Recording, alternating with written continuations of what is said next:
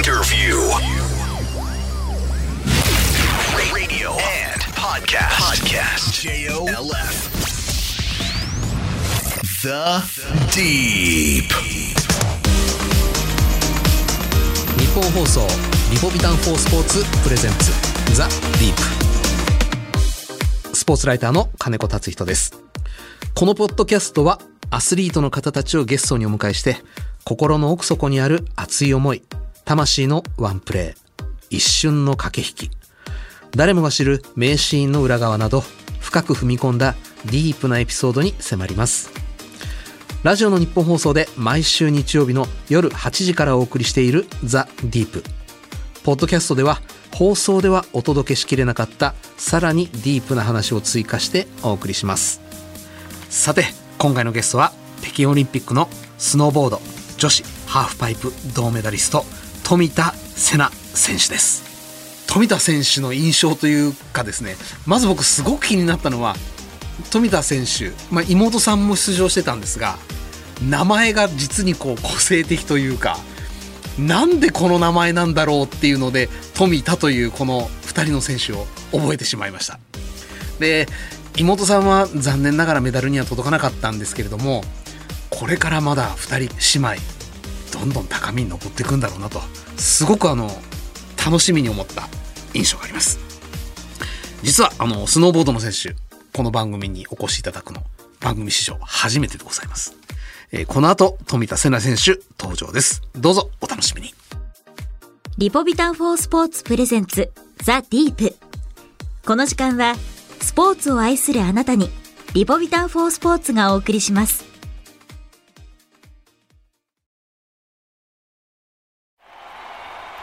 その一球で将来を期待される人がいる。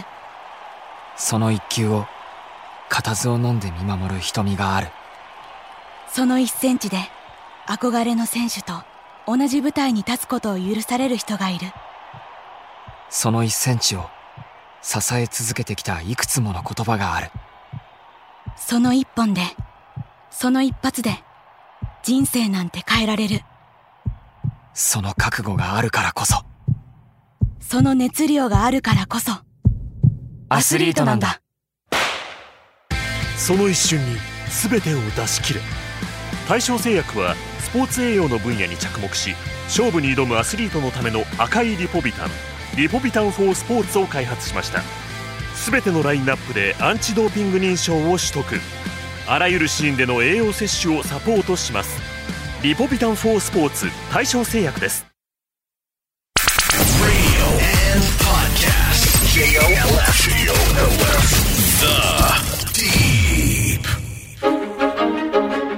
富田瀬奈選手は1999年生まれ新潟県のご出身。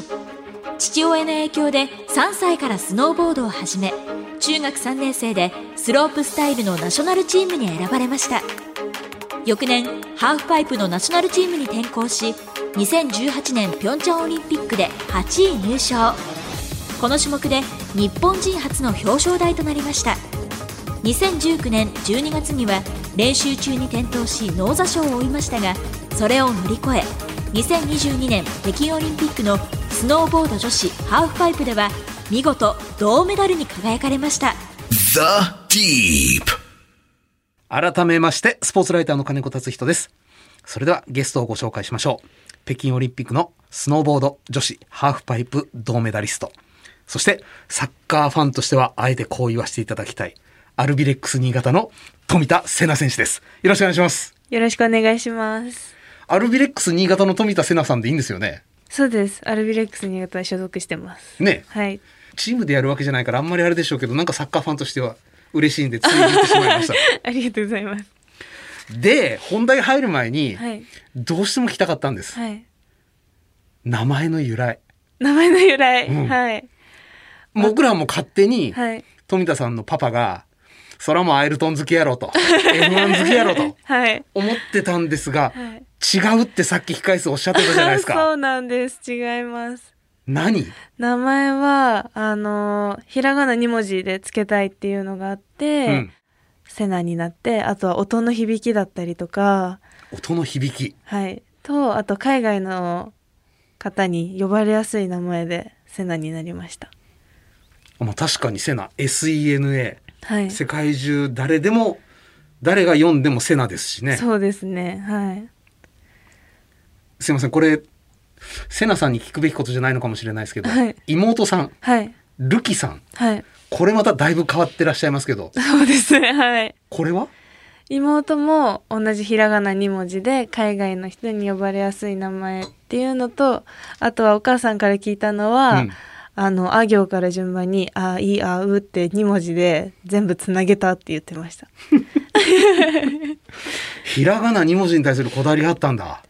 あそうみたいです。どうしてもひらがなでつけたいっていうのはあったって言ってました。へえ。それはそれはいろいろ考えたんだろうな。でちなみに、はい。アルビレックス新潟の富田さんのはい。練習拠点って今どちらなんですか、練習拠点は国内だとハーフパイプの練習するってなると岐阜県の方まで行ってて、うん。岐阜県にある高須スノーパークっていうスキー場でハーフパイプは練習してます、車？車で行ってます。だいぶ遠いっすよね。そうですね。4時間4時間半ぐらいはかかっちゃいます。自分の運転？そうです。免許取ってからは自分の運転で行ってます。雪道怖いでしょうに。そうですね。まあでもだいぶ慣れてきた部分もあるしあんまり遠くに行く時は夜とか走んないようにしてます、しょうもないこと聞いちゃってごめんなさいね。本題に本題に入りましょう。オリンピック。はい。まず大会前。はいもちろん皆さん優勝したいメダル取りに行きますっておっしゃってます、はい。本音の部分ではどのあたりを目標になさってましたか？私は結構皆さんやっぱメダル取りたいとかっていう方多かったんですけど、私の場合だともう後悔したくないのもあって今までやってきたことをやりきりたいなっていう気持ちが一番でそっから結果がもしついてきたらもう最高だなっていうふうに思ってました。後悔したくない。はい。なぜ？やっぱり今まであのもう練習してきた量もすごいですしこの4年間怪我とかも多くて、うん。苦しい時期もあった中であのここまで来れたのでオリンピックの舞台はあの精一杯あのやりたいなっていうふうに思ってました。4年前のピョンチャンに臨んだ時とはい。気持ちの上で変化はありましたか？そうですね。ピョンチャンの時は本当そのオリンピックイヤーで土壇場でこうもう私の結果次第で出れるかもしれないっていうところだったのでもう勢いでいっちゃった感じなんですけど、うん。今回の4年間は怪我も多かったしなんか感謝の気持ちじゃないけどたくさんの方に関わってもらったので、うんなんかセナと一緒に関われてよかったなっていうふうに思ってもらいたいなっていう気持ちも強くなりました。よくオリンピックではい。あるいはワールドカップで国際大会ではい。結果を残した人がはい。周囲の人に対して感謝はい。の言葉を述べられるのはもう正直珍しいことではなくなった。はい。でそう言っとくのが無難だからはい。言ってる方っていうのも散見されるちょくちょくいる気がするんですね。はい。本当に感謝してますね。なんか今こうやってお話ししてて感じるんですけど。そうですね。もう今までの中でまあこうちょっとずつ大人にもなってって、あの自分でいろいろできるようになって改めてすごいたくさん助けてもらってるなっていうのをなんかさらに感じた年ではあったので、それね。はい、気づくの大体40近くなってからなんですよ。そんなになんだろうこういう言い方正しいのか分かんないけどはい。地獄見たんですね。うん。だってそんじょそこらのはい。試練というか足怪我しました、うん。治してもらいました。お医者さんありがとうございます。うん。っていうのじゃない感じがするんですよ今。富田さんのおっしゃり方。そうですねでも正直あの今回のオリンピックの会場で、ちょっと前に脳挫傷をして、はい。3ヶ月間絶対安静の年があったんですけど、うその時にあの初めて本当に競技から離れようかなって本気で悩んだ時があって、でそこきっかけでやっぱりあの、まあ、両親もそうですし、うん。サポートしてくれる方にもうちょい頑張ってみなとかいろいろ助けてもらった部分があってなんかちょっとでも恩返しできたらと思うようになりました。こういう言い方していいのかわかんないですけど、はいじゃあ、一度、アスリートとしてのはい富田さんははい死にかけちゃったんですね。そうですね。はい。で、そこからいろんな人たちが救ってくれた。手を差し伸べてくれはいた。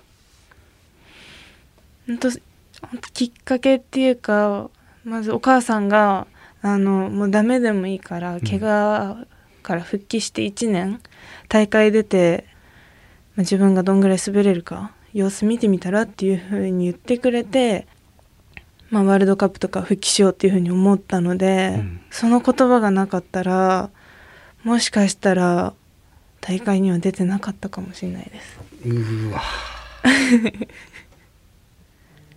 でもそこまではい。追い詰められて、また立った舞台がはい。大怪我をした、はい。富田さんはある意味殺しかけたアスリートとして、はい。殺しかけた舞台なわけじゃないですか。はい。まああの、恐ろしいですかって聞くのはバカなんですけど、ポジティブな要素が見えないんですよ。はい。そこで滑ることで、んいい結果が出るイメージが僕には全くできないんです。はい。でも今回のその会場が、あの、脳挫傷でその、競技の引退を考えた場所でもあったし、ワールドカップで初めて表彰台に乗ったっていう会場でもあったんですよね。ですごい気持ち的には複雑でいいイメージもあるけどでもそのいいイメージの後に悪いイメージがついちゃったから新しい記憶の方は悪いんだ。そうですなんでどうしてもいいイメージにまでは持ってけなくて気持ち的にはしんどくて、うん。もうコーチとかにも「もうこのパイプ滑るの怖いです」とかって言いながら練習してましたで、はいそういう経験、そういう気持ちで滑った方がどれだけいたかわかりませんけれど、北京で、はい大概負けます。勝てるわけがない。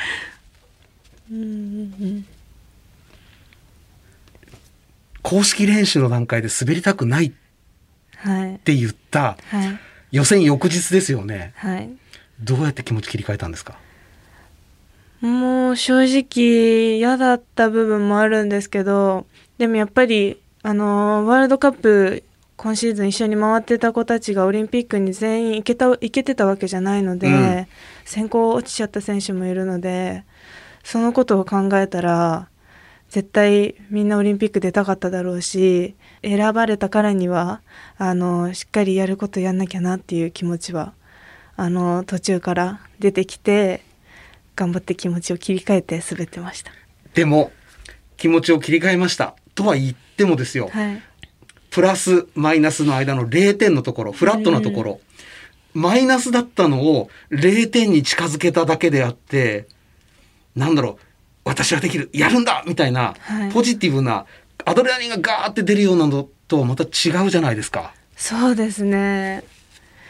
で、やっとなんか気持ちも落ち着いた時に、もうちょうど予選の日、はい。あの、選手村からスキー場まで移動するのにバス乗ってる時に、うん突然バーって涙も出てきて。で、みんな、え、どうしたの？みたいな。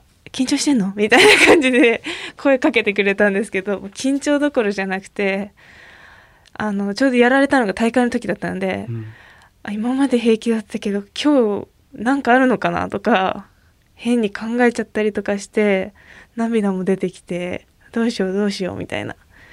富田さん、それダメです。もう負けてます。もう気持ち的には多分ボロ負けしてましたね。その時は。立て直したっておっしゃってたけど、全然立て直ってないじゃないですか。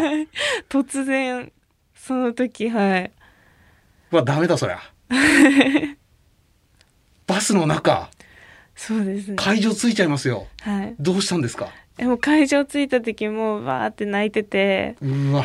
でみんなもまあ緊張するよねみたいな感じで話してて、まあ、トレーナーとかコーチとかにいろいろ思ってることを全部話して気持ちの面で落ち着いてからあのリフト乗ってパイプのあるところまで移動してみたいな感じだったので、だいぶ一回わーって思いっきり涙出したらすっきりしたっていうかあもうやるしかないわみたいな感じにも慣れて。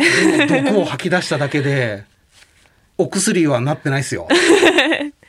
でもそっから意外となんか吹っ切れたのかわかんないけどいろんな人に「もう今泣いてんだったら全部出しとけ」って言われてうん。全部涙出してよしみたいなそこでちょっとでもスイッチは入った気もしますスイッチ入った？入ってなかったら多分決勝上がれてないですそうですよね。はいそうですよね。でも、壊れちゃってますよ、もう。ほとんどう。ん多分自分気づいてないだけで結構ボロボロだったと思います で、なんとか立て直してうん、うん5位ですよね。そうですねはい予選。はいこの順位はどう受け止めたんですか？そうですねもうちょいやれたかなって気もしたんですけどでも決勝に上がることが予選の時の第一の目標だったので、うん。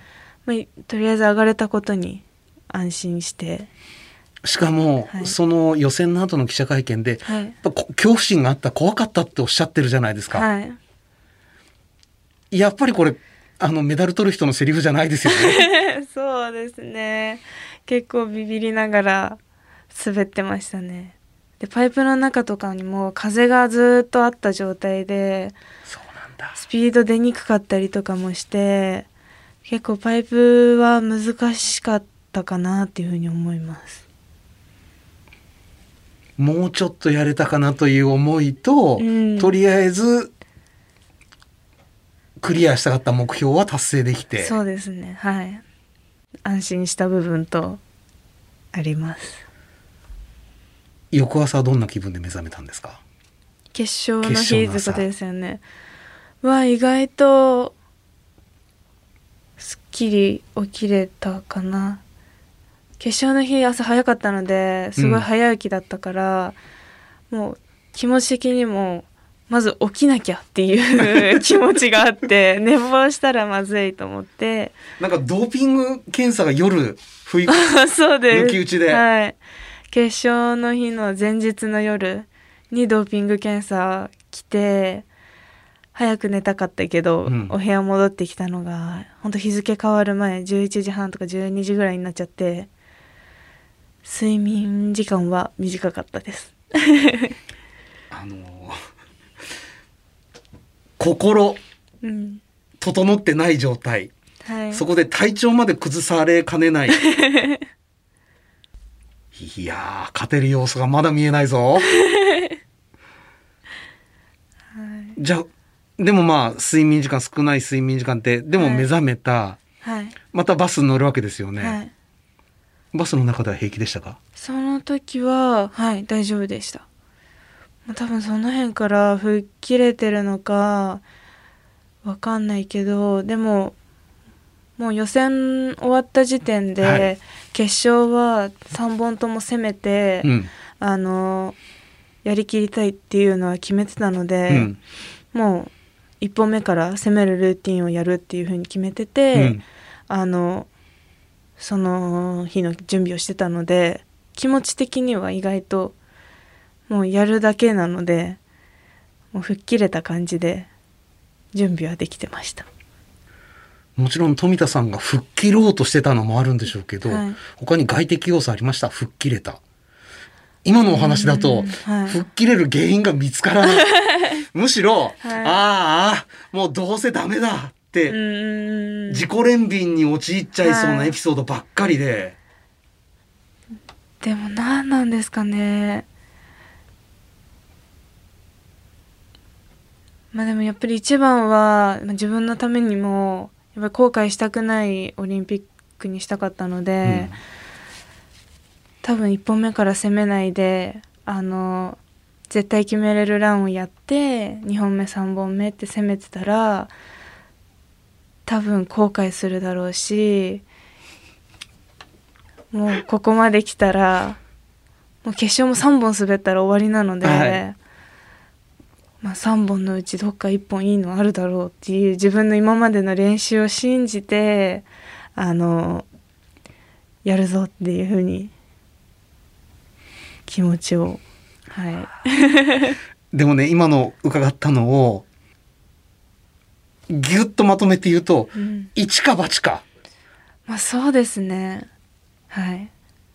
もう人生かけた大博打な感じがするんですよ。はい。恐ろしいなあ でも結構スノーボーダーの人みんなそんな感じだと思いますよ。もうここで決める一か八かやるぞって言って決めたら優勝できるルーティンを持ってるからそれをやるって決めてる人もいるだろうし私の場合だったらこれを決めたら練習してきた成果が一もうしっかり出せてもしかしたら結果ついてくるかもしれないっていう気持ちでやってたので割と多いと思います。前日バスの中でボロボロ泣いてる人がそこまで行くことはなかなかないと思うんですけど、でも、賭けに勝ちましたね。そうですね。はい。なんとか。一本目から高い数字叩き出しましたよね。はい。その時点でもう、なんだろう。後悔したくないっていうはい。思いはだいぶもうクリアできてるのかな？そうですね。まあ、1本目決めれたことに、まあ、安心もしたしあの練習してきたことはやりきれたからもうあとは攻めて点数をどんどん伸ばしていくだけだなっていう気持ちにはなりました。メダリストでありながら、はいここまで富田さんの話の中に、はいこうすればメダルが取れるとかいう話が全く出てこないわけですよ。多分イメージしてなかったそれよりもっとやりたいことがあったのかと思うんですが、はい一本目終わった時点で見えてきますよね今度は。はっきりとメダルが。あでも私その時1本目終わった時点でもメダルは意識してなかったです。してないの？してなかったです。あんまり順位正直見てなくて点数だけ見て、上行った時にコーチと喋ってて、あの、まあ、もうちょい伸ばしておきたいよね。っていう話をしてて3本目そうです。3本目はルーティン変えたかったので、うん。それをやるためにあのちょっとでも伸ばしておきたいねっていう話をして2本目は、まあ、高さだったり、うん。完成度を上げてちょっとでも伸ばしていこうかなみたいな感じで滑ってました。3本目は？3本目は1本目2本目と違うルーティンをしてそのルーティンは今まで大会で出したことないルーティンだったので、てどう点数が出るかは分かんないんですけどもし決めてたらどうなったかなって今は思ってます。3本目1本目でこ一発目でこけちゃったので、どういう風についたか分かんないんですけどもしかしたらちょっといい点数がついてたかもしれない。みたいな感じですね。うんメダルというのはじゃあどの段階で知ったんですか？メダルは3本目滑り切ってからです。それまで本当に意識してないんだ。あ全然意識してなかったです。本当もう自分がやりたいことやるっていうのでいっぱいいっぱいになってて、3本目滑り切った時に、下で係の人に、あの表彰台だから、ここで待っててっていうふうに言われて、あ表彰台乗れるんだ。今のところだと、みたいな感じで。はい。今のところだと。はいで、それから待たされますよね。はい。どんな気持ちで待ってるんですか？正直ドキドキしてましたでも私が予選5位通過だったので、あと後ろに4人残っててこけちゃってる選手とかもいたので本当メイクされたら点数変わるから順位も変わるだろうしでもやっぱり、まあ、正々堂々戦いたい気持ちもあるのでみんなが練習してきたことをしっかりやってほしいなっていう気持ちもありました。薄汚いサッカー選手だった僕は呪うんですけどね。で 昔だったらこけろとか思ってたけど、うんなんか今回はあそこまで行ったら日本人も私より後ろに一人残ってたので、でずっと一緒に練習してきた中であのその練習を見てたのでやっぱり決めてほしい気持ちはすごいありました。でも決めたらメダルがすり抜けてきますよ、富田さんの手から。そうですね決められてたら多分 私は一個下がってたと思います。で、掴みかけたメダルがそのまま手の中に残りました。はいどんな気持ちでした？もうびっくりしたしすごい本当にメダル取れたんだって最初は思ってました。最初は？はい。それから？あのパイプ下ですぐセレモニーやってその後その日の夜にメダルセレモニーがあってその時にメダルを受け取ったんですけど、うん。メダルがやっぱ手元に来たら実感が湧いてきてあ3位になったんだっていう風に。それまではあんまりなんか実感湧かなかったです。ふわふわした感じで。はい。メダルもらってあメダリストになったんだみたいな感じになりました。もちろん、ご本人、はい。嬉しいでしょうけど、支えてくれた方たちも本当に嬉しかったでしょうね。そうですね。もう終わった直後にすごいあのメッセージとかもいただいて、うんしばらくは携帯がずっと鳴りっぱで。はい嬉しかったです、うん。まあ、今回時差も少なかったので、結構たくさんの人が見てくれててあの日本帰ってきてからも見てたよとかっていうふうにメッセージとか直接会った時に言ってもらえるので本当になんかいろんな人見てくれててよかったなっていうふうに思います。ざーっと振り返ってみて、なぜメダリストになれたと思いますか？うーんでもやっぱり周り今回だったらあの本当ジャパンチームのコーチだったりスタッフの人がすごい支えてくれててあの何でもかんでもあの相談したりとか あの本当一人じゃ取れなかったメダルだろうなっていうふうにすごい思います。The Deep. えっ、と、リスナーの方から質問もいただいてるんで、ちょっとご紹介させていただきますね。はいえーラジオネーム、ゆいさん。スノーボードのために特に鍛えてる体の部分はありますか？そのためにどのような練習をしますか？そしてもう一つ。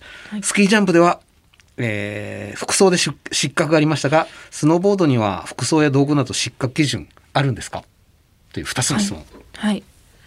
えーっと、一つ目が、でもやっぱり、ウェイトトレーニングを、あの、前回のオリンピック終わってから、うんあの、しっかりやるようにしてて、その時にもスクワットだったりとか、ベンチプレスだったりとか、結構体全部鍛えてました。富田さんはやる方なんだ？ウェイトとかを。、私はウェイトトレーニングが本当に好きじゃなくて。あれ？それこそピョンチャンの前とかサボってたぐらいにして周りにはやりなさいやりなさいって言われるけど、うん。本当に苦手ででもピョンチャン終わって北京4年後目指すってなった時に、うん。ちょうどあのー専門学校に入学して、はい。あのトレーニングの授業とかもあったのでそういうのを受けててでそのまんまそのトレーナーさんのところにお世話になってるんですけど、うんやっぱりあの怪我してる時も怪我してないところをトレーニングしたりとかしてていざスノーボード履いた時に周りから「ちょっとなんか滑り変わったね」とかっていう風に言ってもらえることが多くて。うん。そっから、まあ、嫌いだけど大事なんだなっていうのを感じて 効果があるんならやるかと。はいいやいややってますね多分トレーナーさんいなかったらウェイトトレーニングとかは本当にしてなかったと思いますあの、やらない人もいるんですか？うーん、でも今やってる選手多いですね。というのは、あの、この番組に、あの、スケートボードのあ、はい。堀米さんはい。お越しいただいたことがあって、はい彼はもうウエイトトレーニングとかはやらないと。あ、そうなんだ。乗って乗ってそれで作っていくと。あでも結構スケートボード毎日やってるイメージあります。はい。でも私もスケートボードもやってて、うん。それもちょっと生かされてるのかなと思ったり生かされてますおそらく どういうところに？どうん、ごめん。聞いても、僕どちらもやってないんで分からない。一応聞いてみます。そうですねなんかこれと言っては分かんないんですけど、うんまあでも同じ横乗りスポーツなので、まあ何かしらあるのかなとは思うんですけど結局その飛んだりスケートボードでも飛んだりする時に、うん。結構しゃがんだりとかして、まあ、スクワットみたいな運動が多いので、うん。そういうところでは何かあるのかもしれないです。あとね、ウェア、はい。スノーボード、ルールはあるんですか？ウェアは。ルールはないです。だからスノーボーダーみんな大会出てる人たちは細身のウェア履いてる人もいれば、うん結構太めのパンツでダボダボな感じで滑ってる人もいればうん。いろいろいますね。道具は？道具も特に失格要素はないです。ないんだ。ないですね。あんまり聞いたことないので。あの、スキーとかだと、はい。ワックス。ワックスマンものすごい大事じゃないですか。はい。スノーボードはどうなんですスかノーボードは今のところワックスもなんか近々もしかしたらワックスがもっと厳しくなるかもっていう話は聞いてるんですけど、うん今のところないです自由。自由ですうわ。そうだから他の競技は厳しいから、うん。すごい人事みたいになっちゃうんですけど大変そうだなっていうふうには思いますね。ボードに対してまだルールがあんまりないっていうのはそれすごい意外でした。ルールはないですねはい。うわー。まあみんな思い思いのボード使ってますもんね。そうですね。スキージャンプとかだともうこれとこれとこれとって大体もう4つぐらいに分けられちゃうじゃないですか。はいスノーボード分けられませんもんね。そうですねみんな結構バラバラですうーん。だから結構ウェアとかもファッションの一部じゃないけど、うんそんな感じでみんな着てるのでみんな着こなし方とかもバラバラだし、うん本当になんか自由なスポーツだとは思います。あの飛ぶわけじゃないですかハーフパイプって。はい飛ぶ時に、はい。高く飛ぶのにはワシャワシャだと空気抵抗あって邪魔な気がするし、はい。